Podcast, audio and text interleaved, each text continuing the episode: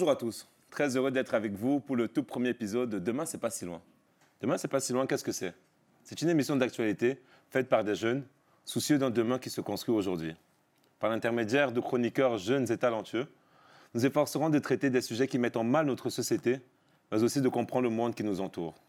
Nous aurons la chance d'accueillir à différentes émissions plusieurs personnalités qui viendront alimenter le débat, mais aussi partager avec nous leur expérience et leur vision de la société.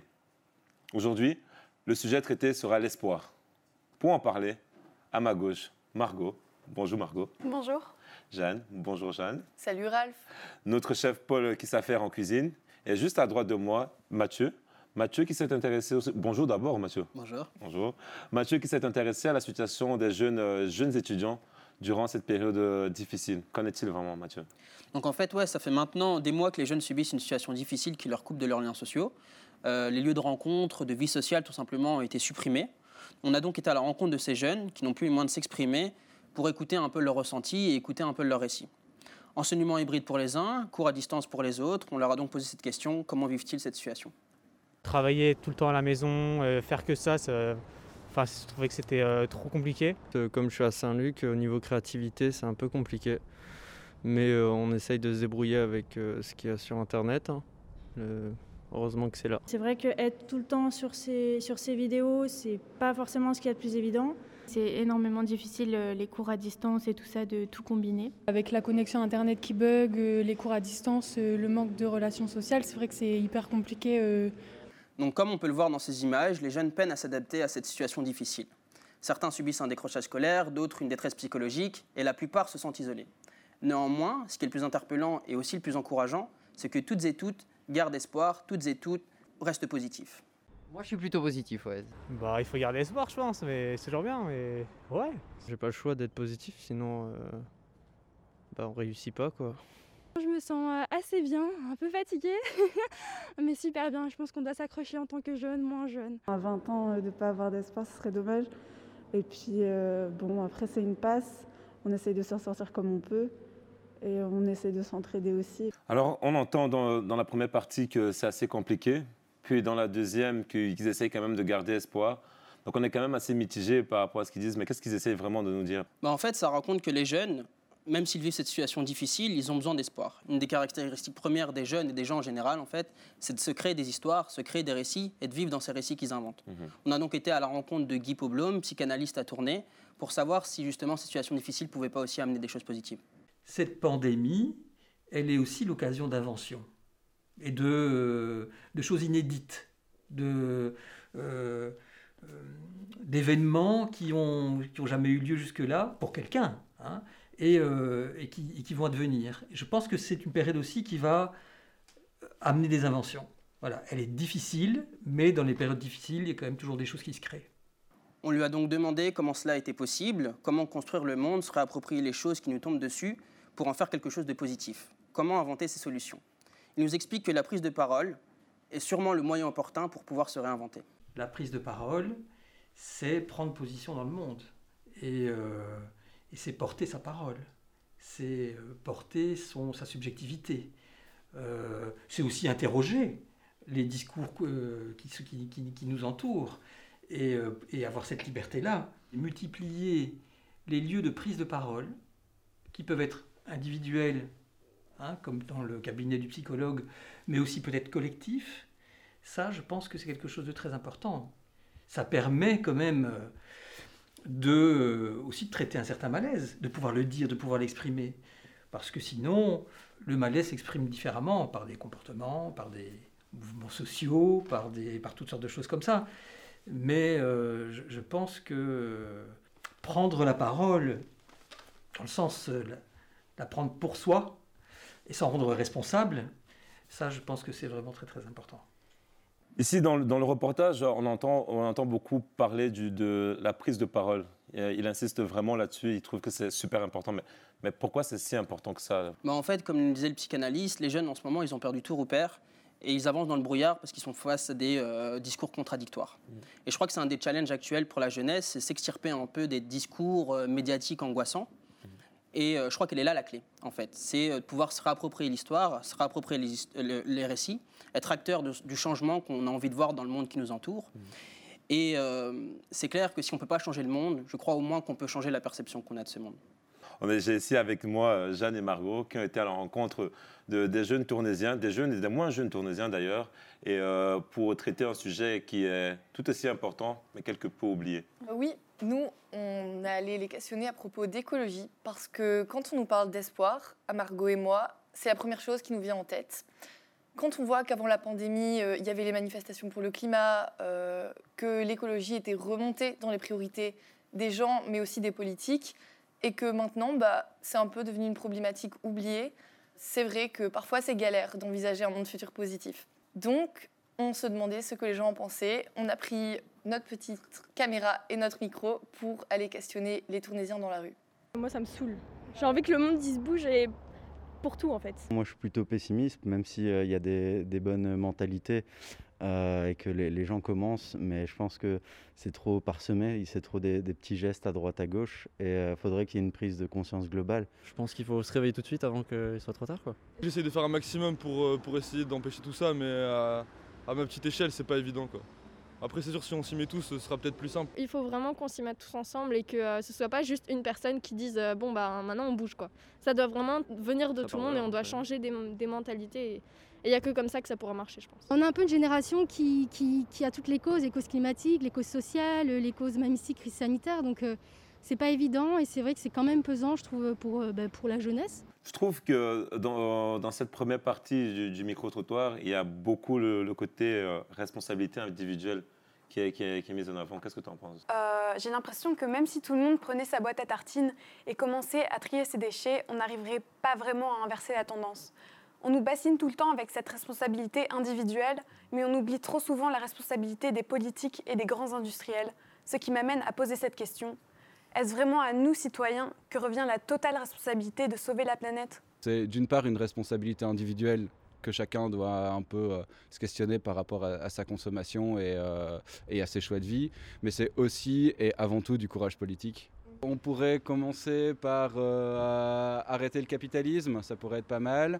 Euh, ensuite, on pourrait, je sais pas, nationaliser les entreprises les plus polluantes, rationaliser la dépense énergétique. Malheureusement, on est dans un système un petit peu de pyramide et où on fait des fleurs euh, à l'élite, à ceux qui sont en haut et qu'on va les, leur faciliter la tâche. Et que les bonnes initiatives, malheureusement, viennent souvent d'en bas et qu'on ne va pas leur tendre la perche et qu'on ne va pas les aider, les soutenir. C'est bien, on fait les, les initiatives, on a envie de montrer qu'on veut. Malheureusement, il y a des gens qui ne montrent pas l'envie de, sauver la planète et c'est triste. quoi. C'est souvent les personnes les plus importantes qui ne le montrent pas. On pourrait euh, perdre un peu espoir avec euh, tout ce qu'on voit actuellement. Mais euh, voilà, moi je pense que faut, voilà, il faut essayer de par des petits gestes tous les jours. Et enfin moi c'est, je veux dire c'est mon, mon idée à moi. Enfin plus personnel, mais de dire aussi que c'est un combat qui doit être mené à un niveau politique. Il faut rester optimiste et se dire, allez on va essayer et espérer que les choses changent un jour. Mais je suis sûre qu'elles changeront. Ça, j'en suis sûre. Un jour, elles changeront. Peut-être pas maintenant, mais il y a un moment où tout le monde va, va être concerné et en fait, on n'aura pas le choix. Euh, on a quand même des avis euh, qui, qui, sont mitigés entre la responsabilité individuelle, la responsabilité collective, la responsabilité des industriels. Après, c'est encore assez drôle qu'on entend le, le, garçon dans, dans, dans, le reportage qui dit qu'il faut stopper euh, le, le, capitalisme. Je pense qu'on ne peut pas pousser la réflexion jusqu'à ce point-là parce que c'est assez difficile. Mais pour vous, vraiment, qu'est-ce qu'on qu peut faire Qu'est-ce qu'on doit faire ben, globalement, on voit que les gens sont quand même assez mitigés parce que d'un côté, ils aimeraient avoir espoir et ils sont convaincus euh, de l'intérêt euh, d'être optimistes. Mais d'un autre côté, ils ont l'impression que tout bouge trop lentement et donc ils sont pessimistes malgré eux. Mais on peut le comprendre. Enfin, c'est normal quand on voit la situation actuelle. Mais on peut quand même se poser la question de est-ce qu'on a encore le temps d'être pessimiste, d'être résigné? Parce que sans espoir, c'est sûr, mais alors là, certains, qu'on n'arrivera jamais à rien. Ah, quand tu me dis ça, quand on doit se poser des questions, moi j'ai envie de vous poser une question plutôt à vous deux.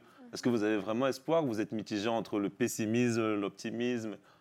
Comment vous vous sentez? Comment vous... Bah, on, a espoir. on a espoir. Vous avez espoir? Ouais. Ça se voit dans votre souris, vous avez espoir. Mais est comment vous faites pour entretenir cette flamme d'espoir? Euh, On voyait avec euh, Mathieu tout à l'heure euh, l'importance de, de, changer sa vision des choses.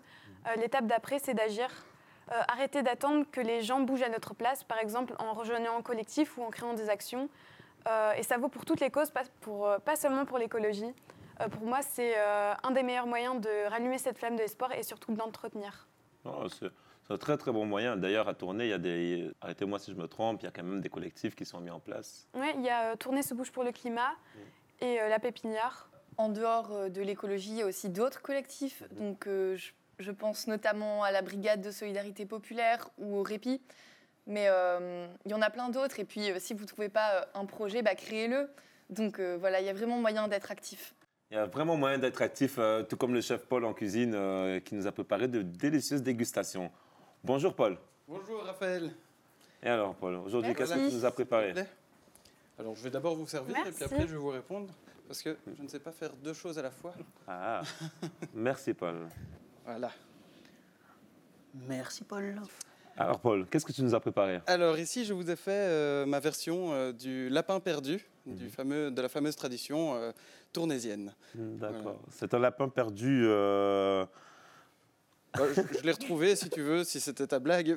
Et ici j'ai fait une petite euh, version euh, végétarienne. D'accord. Voilà. Un, la- un lapin végétarien. Oui, je l'ai remplacé par un navet que j'ai été chercher euh, à la coopérative d'ici de là, qui est une coopérative euh, bio. Et le lapin Et le lapin, j'ai été chez Copresin qui se fournit euh, à hâte chez un petit producteur qui fait des lapins fermiers. T'as pas été chercher toi-même alors du coup Non, j'ai pas été jusque-là, Ouais. mais bon, euh, Copresin me l'a gentiment euh, donné. Paix à son âme, à ce lapin. Merci Paul pour cette dégustation. Et pendant que nous allons déguster ces plats, nous allons écouter un son de Youssef qui a été enregistré juste avant et nous rejoindra sur le plateau pour nous parler d'espoir.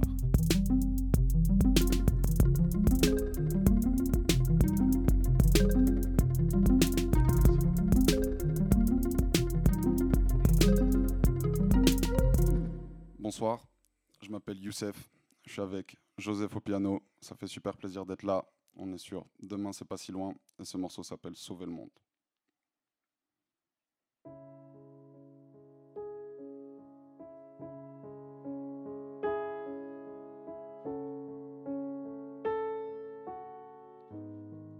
Eh. Depuis tout petit, programmé à croire que les choses iront mal. Les gens sont naïfs, ils sont têtus. C'est ce qu'on nous fait croire. Pour eux, c'est rentable si les problèmes se vendent. Tant qu'on voit le mal, qu'on s'adapte et que nos promesses se pendent. Se plaindre, se plaindre, y passer des années entières. Aimer la vie sans vraiment le dire. Aimer la vie sans vraiment le faire. Oubliant que la lumière, en fait, c'est nous.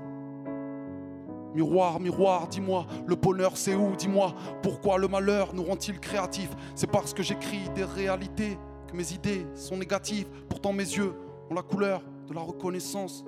Même si très souvent ce n'est que quand les choses vont dans mon sens avec un stylo et un rêve, j'ai eu la chance de faire du son. Si tu dis que ça va bien, ça ira bien, voilà ma solution.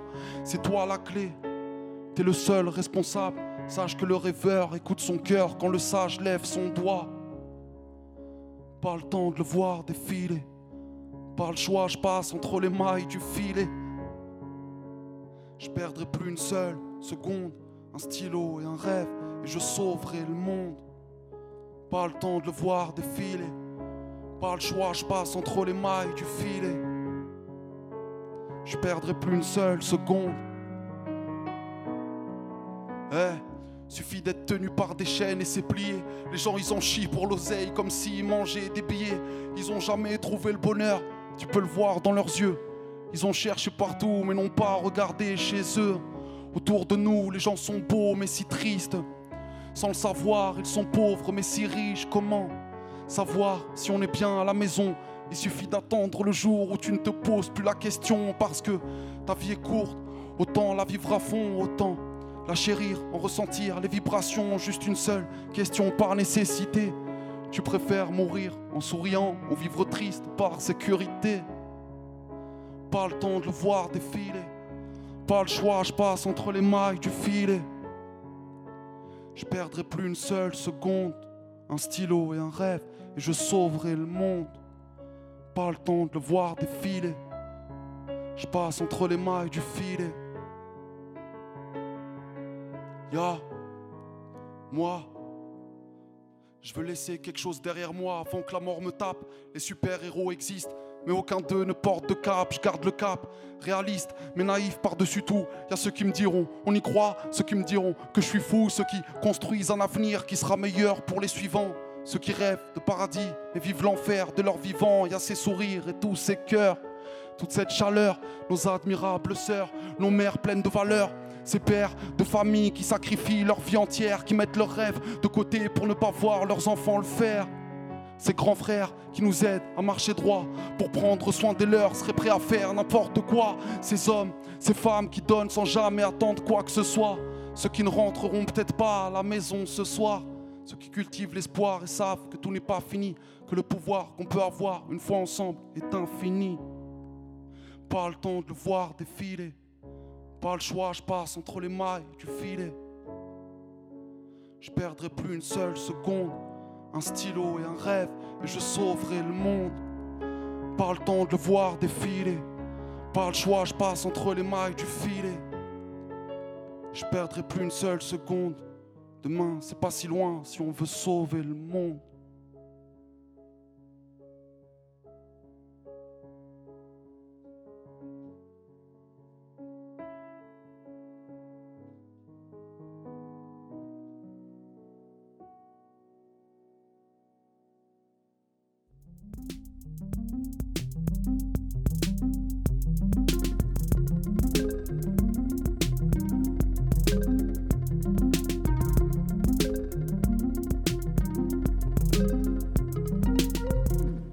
C'est le ventre bien rempli que euh, je vais accueillir, accueillir aujourd'hui euh, Rémi. Bonjour Rémi. Bonjour Raph. Bonjour Pauline. Coucou. Youssef, bonjour Youssef, et merci pour euh, cette magnifique euh, prestation. Merci à vous. Je vais te laisser au micro de Rémi. Parti. Alors si pour nous, demain c'est pas si loin, pour Youssef, l'avenir c'est maintenant. Un avenir peut-être, mais aussi un passé. En effet, à seulement 22 ans, celui qu'on appelait à l'amorce de sa carrière le petit Youssef peut se targuer de 10 années d'expérience.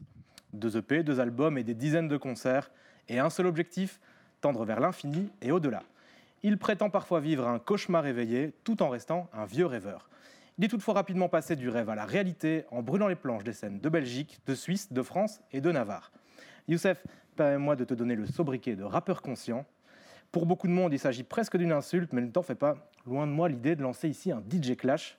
Bon, je fais mon ostra culpa. Je pense juste que dans tous ces nouveaux rappeurs, il faut pas savoir faire le tri, logique. Youssef, si je, demande, si je te demande d'où vient ce talent, tu me répondras Que je suis tournésien. Quoi de mieux quand on parle d'espoir que d'avoir celui qui en un quart d'heure vous en délivre quelques poussières? Bienvenue, Youssef. Merci, merci beaucoup. Maintenant qu'on en sait un peu plus sur toi, je te propose d'aller voir ce qui se cache parfois derrière tes punchlines à toi, euh, de voir le sens caché qui se cache parfois derrière certains de tes textes. Alors on commence tout de suite avec le son Aleph. S'ils disent que je dors, un jour j'ai rêvé d'un album. Et mon album est Al. Hier j'en ai rêvé, j'irai chercher cette aurore boréale. Ça veut dire quoi ça?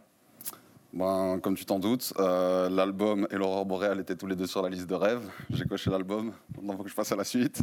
donc, euh, donc ouais, l'aurore boréale, euh, quelque chose à voir. Et la petite anecdote, c'est que pour ce clip, on était censé euh, partir le tourner en Norvège, dans l'espoir de voir une aurore boréale. Euh, mais on a raté l'avion parce qu'avec Frankie Franz, que tu connais aussi, euh, on était trop occupés à boire des cafés, à rigoler. Et euh, du coup, on a raté le vol. J'y suis retourné il y a un mois, mais j'ai toujours pas vu d'aurore boréale, donc, euh, donc un jour peut-être.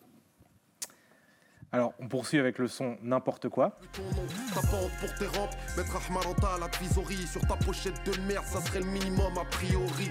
Je pousse la voix et tombe un pas. Alors qu'est-ce que tu entends par là? Qu'est-ce que j'entends? Déjà, je suis content d'avoir trouvé le petit jeu de mots Ahmaranta à l'advisory.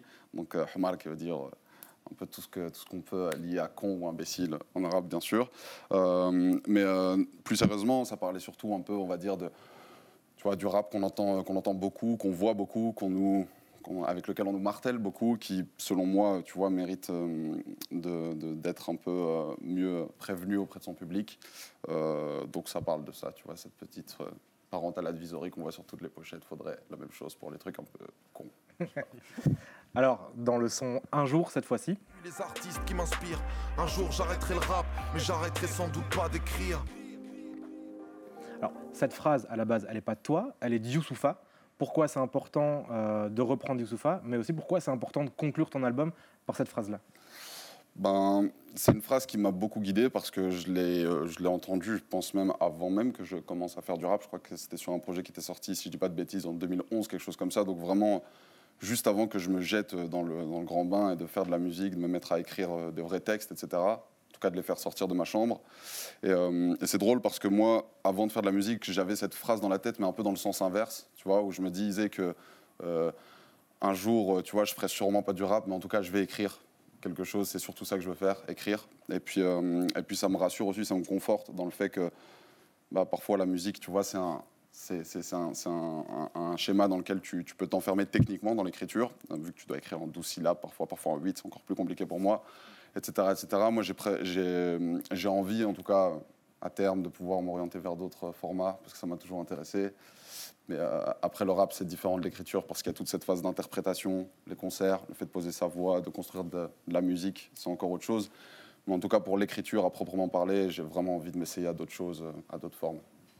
Merci Youssef, et puis on a hâte de te voir enfin défendre euh, ton deuxième album, J'ai hâte d'espoir aussi. sur scène. J'ai hâte. On espère bientôt. Merci. Merci Youssef. Et pour continuer sur cette lancée, euh, on va donner la parole maintenant à notre amie Pauline. Pauline euh, qui s'est intéressée à la situation, plutôt euh, à la représentation de l'espoir dans le milieu culturel. Tout à fait, merci beaucoup. Donc à la fois la peinture, la sculpture, la littérature, la musique. À travers cette chronique dédiée aux arts sous toutes leurs formes, ce sera vraiment l'occasion de- d'explorer notre thématique, donc l'espoir, autrement, mais surtout d'étendre nos perspectives, avec comme guide cette question qui nous a menés tout le long de cette émission, l'espoir, finalement, qu'est-ce que c'est? J'avais initialement prévu de parler de l'image Hope, reprise dans le cadre de la campagne présidentielle de Barack Obama en 2008. J'avais prévu de vous parler de la peinture du même nom du peintre Georges Frédéric Watts. J'avais prévu de vous parler de Banksy, de Gustave Klimt, du Petit Prince, de Peter Pan. Et puis, euh, euh, Rémi m'a très justement fait remarquer que dans le cadre de cette chronique, je n'abordais aucune femme artiste. Étonnant quand on est soi-même une femme. Étonnant quand les réflexions sur les inégalités des sexes nous habitent pourtant chaque jour. Et étonnant quand la thématique traitée est pourtant l'espoir. Étonnant finalement, je ne sais pas si ça vous étonne réellement, moi pas tant que ça, mais ça n'en est pas moins inacceptable. La femme a longtemps été reléguée au rôle immobile et silencieux de la muse, tandis que l'homme tenait euh, le pinceau, le métronome ou l'appareil photo. Alors j'ai décidé de prendre le contre-pied sur, ces faits et de vous présenter euh, quelques-unes de ces femmes euh, qui ont été invisibilisées. Alors, euh, avant tout, un chiffre, plus que 1000 mots. La collection du Louvre compte 42 peintures exécutées par des femmes sur 5387 œuvres. 42 sur 5387. Ça fait J'ai beaucoup. ouais, j'ai jamais été forcément très forte en maths, mais pourtant, je peux vous le dire, ça fait moins de 1%. Alors finalement, un nom aussi, plus que 1000 mots, George Sand, qui a été une des premières femmes à pouvoir vivre de sa plume. On dit souvent d'elle qu'elle a pris ce pseudonyme masculin pour pouvoir être éditée. Ce n'est qu'un bout d'histoire et surtout ce n'est pas vrai. Georges sans S en français est un prénom mixte, mais elle demeure néanmoins une féministe engagée de son époque, qui s'est érigée contre toutes les inégalités et qui n'hésitait pas à revêtir des pantalons. Je ne sais pas ce que vous feriez euh, et ce que je ferais moi-même sans, sans pouvoir mettre des pantalons aujourd'hui? Alors ce n'est pas que les femmes ne créaient pas, c'est qu'elles ont été ignorées, effacées d'histoire. Une histoire écrite par des hommes dans lesquels les femmes sont peintes, représentées, louées, mais ne sont pas.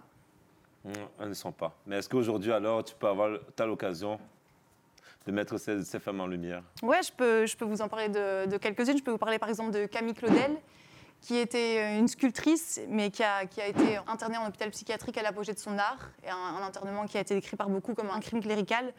Je peux vous parler de Frida Kahlo, euh, qui a subi un grave accident de bus et qui l'a immobilisée pendant des mois, ce qui lui a permis de, de s'initier à la peinture. Je peux vous parler finalement de Margaret Keane, dont le mari signait les peintures de, sa main des années durant. Alors je peux vous parler d'elles, pas parce qu'une de leurs œuvres se veut donner une définition de l'espoir, mais parce que leur vie, leur parcours artistique et justement le manque de lumière dont elles ont été victimes témoignent euh, à leur manière euh, l'espoir, l'espoir de jours nouveaux, l'espoir de la femme non plus peinte, mais peintre du monde. Aussi, enfin, pas demain, aujourd'hui. En tout cas, merci Pauline aujourd'hui pour euh, ce voyage culturel. Et j'aimerais partager avec vous ces quelques mots. On souhaite tous quelque chose dans cette vie. On souhaite vivre longtemps sans se soucier du temps, user de la richesse et du bonheur, peu importe l'heure. On souhaite l'opulence, la transgression démesurée, les couchers de soleil, l'amour véritable qui se vit à deux. On souhaite s'approcher des cieux, frôler des étoiles et titiller de temps à autre la colère des dieux. On souhaite marcher sur l'eau, caresser le feu, courir sous la pluie sans jamais se mouiller, trouver sa voie, tracer son chemin et faire un doigt d'honneur à la peur. On souhaite un avenir sans encombre ni tracas, un avenir ivre d'espérance. Au fond, on vit ce dont tout le monde souhaite, une vie qui se nourrit d'espoir. Et c'est sur cette note d'espoir que je vais vous dire au revoir. Au revoir Rémi. Au revoir Raph. Au revoir Pauline. Au revoir, merci beaucoup. Au revoir Youssef et merci encore. À bientôt, merci à vous. Bonne soirée à tous.